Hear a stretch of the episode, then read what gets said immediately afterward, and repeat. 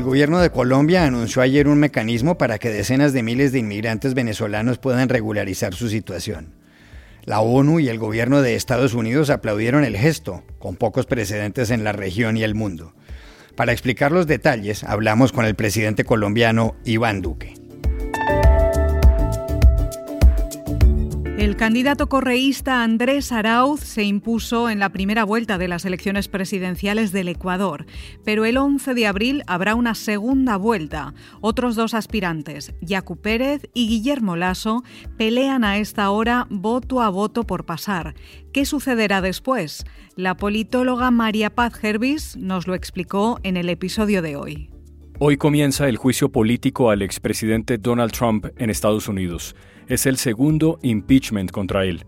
Todo indica que hay pocas probabilidades de que el Senado lo condene, pero el proceso tiene implicaciones políticas. Sobre ellas hablamos con Gisela Sin, profesora de la Universidad de Illinois.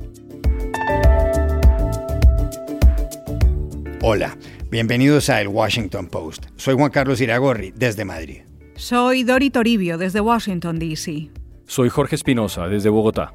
Es martes 9 de febrero y esto es algo que usted debería saber hoy.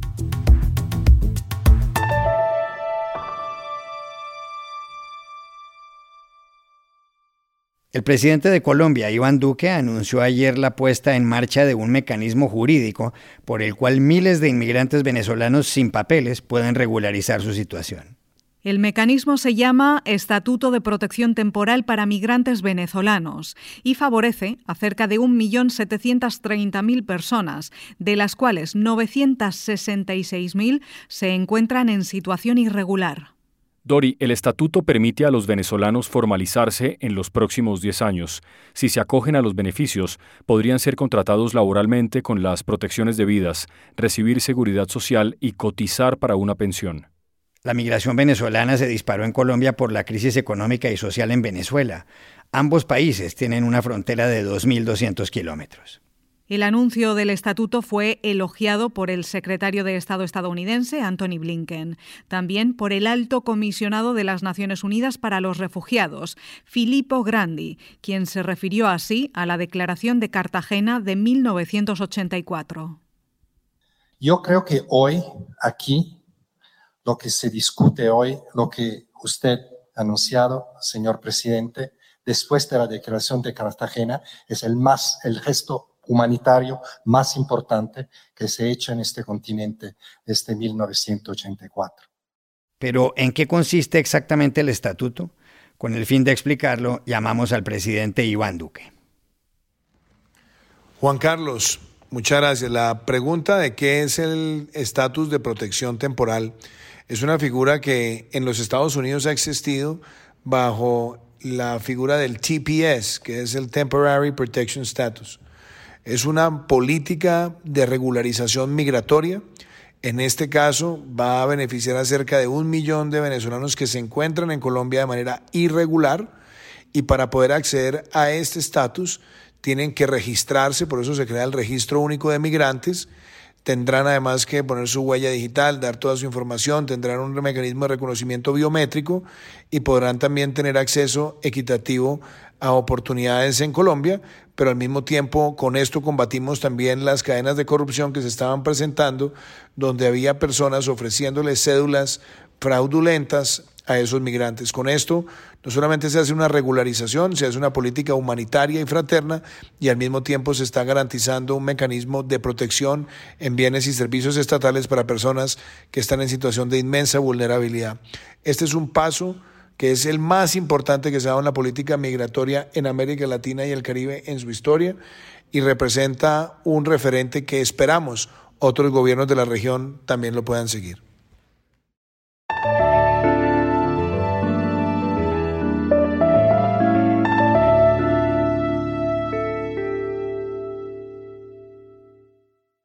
Los candidatos de izquierda se impusieron el domingo en la primera vuelta de las elecciones presidenciales en el Ecuador.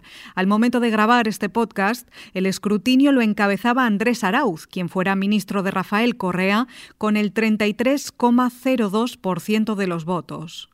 Detrás de Arauz de la Unión por la Esperanza, UNES, se encontraba el líder progresista y ambientalista Yacu Pérez, del movimiento Pachacutic, con un 19,92%, y muy cerca de él el conservador Guillermo Lazo, del movimiento Creo, con el 19,60%.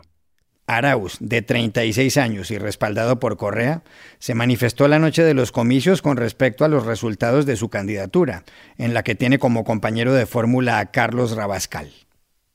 Queda así una cosa clarísima. La victoria del binomio de la Unión por la Esperanza. De eso no hay ninguna duda. Eso no hay ninguna duda. Estamos en el primer lugar. Hemos recibido una votación abrumadora de distintas partes de nuestra patria. Como decía más temprano, es una victoria representativa de todo el territorio nacional. Estamos muy contentos con aquello.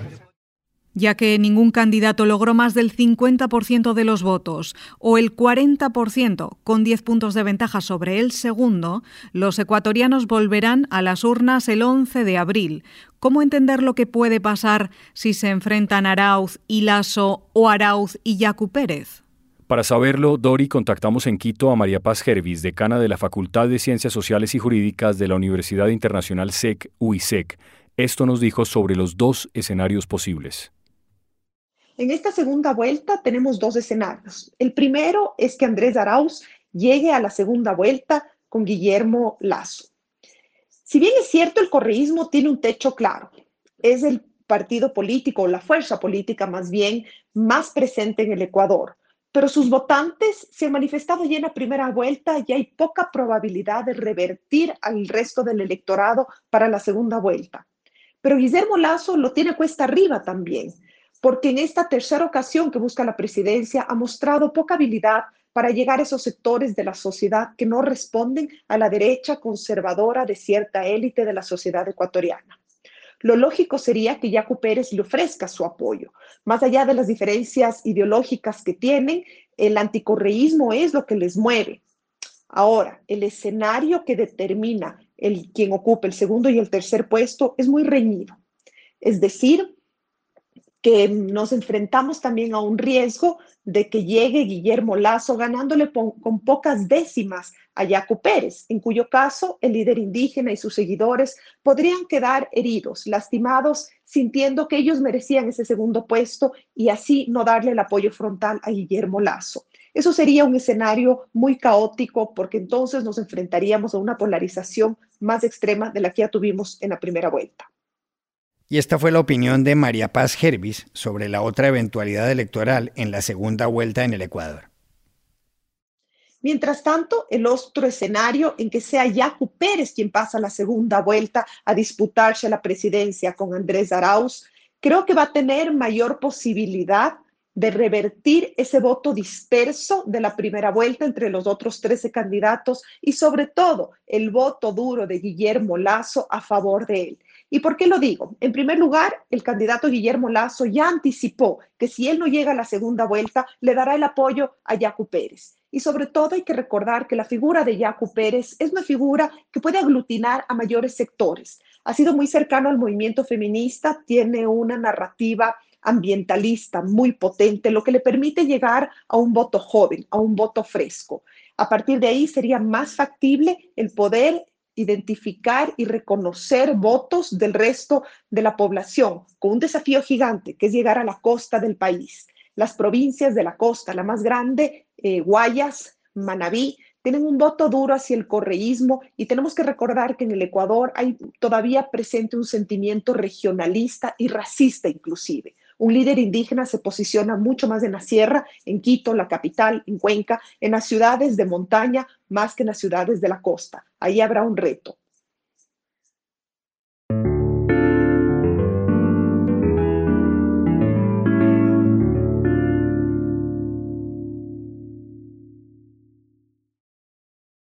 Hoy martes empieza en el Senado de Estados Unidos el segundo impeachment o juicio político a Donald Trump.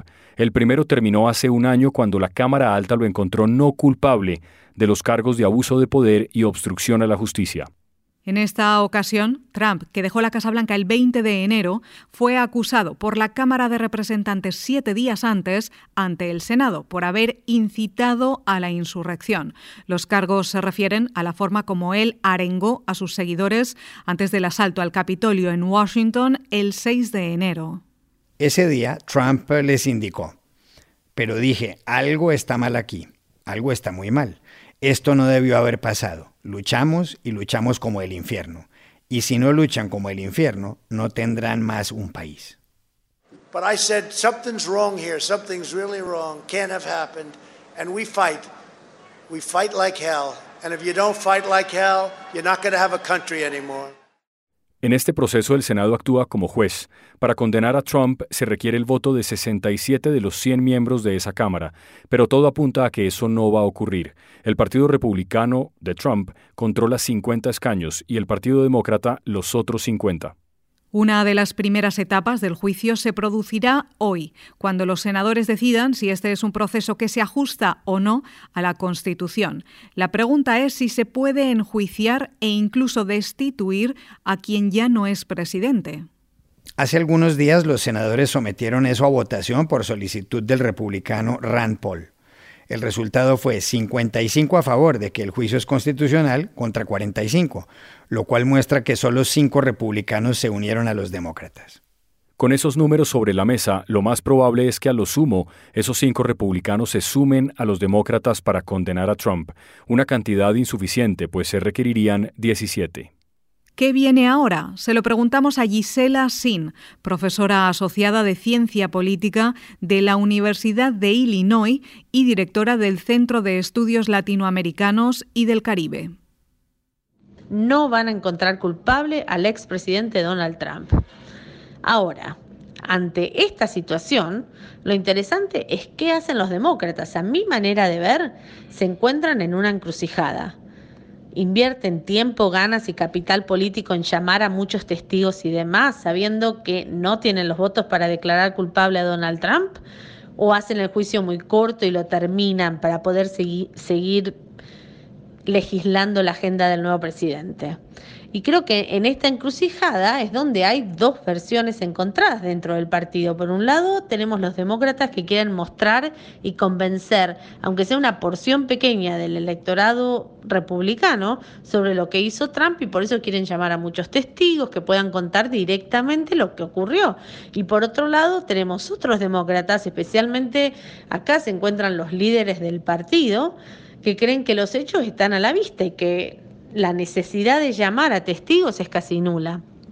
Así que, en resumen, yo creo que lo más interesante a ver en esta semana es qué pasa en el proceso, qué hacen los demócratas y qué consecuencias les trae al interior del partido la forma en que se desarrolla el juicio político.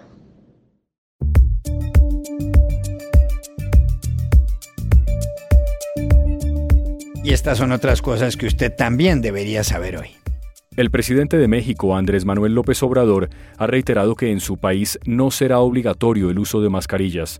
En su primer acto público desde que hace dos semanas anunciara que tenía coronavirus, el mandatario respondió a preguntas de los periodistas, uno de los cuales le preguntó si de ahora en adelante se pondrá tapabocas. Aquí la pregunta y la respuesta. ¿Usted va a usar el cubrebocas? No. No. Este, ahora ya, además, de acuerdo a lo que plantean los médicos, ya este, no contagio. López Obrador añadió que como en México no hay autoritarismo, la decisión dependerá de cada persona. Según cifras de la Universidad Johns Hopkins, en México hay más de 1.932.000 infectados y se han registrado 166.000 fallecimientos. Suráfrica ha suspendido la aplicación de la vacuna de la farmacéutica AstraZeneca y la Universidad de Oxford. La razón, un estudio concluyó que su eficacia es limitada, de solo el 22% a la hora de prevenir un contagio leve o moderado de la nueva variante del coronavirus. Esa variante apareció en Suráfrica a finales del año pasado y los científicos calculan que se transmite con casi un 50% de mayor facilidad. Los Tampa Bay Buccaneers derrotaron 31-9 a los Kansas City Chiefs en el Super Bowl que se jugó el domingo en Tampa. Se trataba de la edición número 55 de la final de la NFL, sigla en inglés de la Liga Nacional de Fútbol de Estados Unidos. La gran figura fue Tom Brady, el quarterback de los Buccaneers, que con 43 años ha conseguido su séptimo anillo, algo sin precedentes. Ningún jugador y ningún equipo han logrado semejante cantidad de títulos. Por eso, lo saludó emocionado el locutor oficial al final del partido. Tom Brady, Super Bowl champion for the seventh time. Y aquí termina el episodio de hoy de El Washington Post, El Guapo. En la producción estuvo Cecilia Favela. Por favor, cuídense mucho. Y pueden suscribirse a nuestro podcast en nuestro sitio web, elwashingtonpost.com, seguirnos en nuestra cuenta de Twitter, arroba el post, y también nos encontrarán en Facebook buscando el Post Podcast. Chao, hasta la próxima.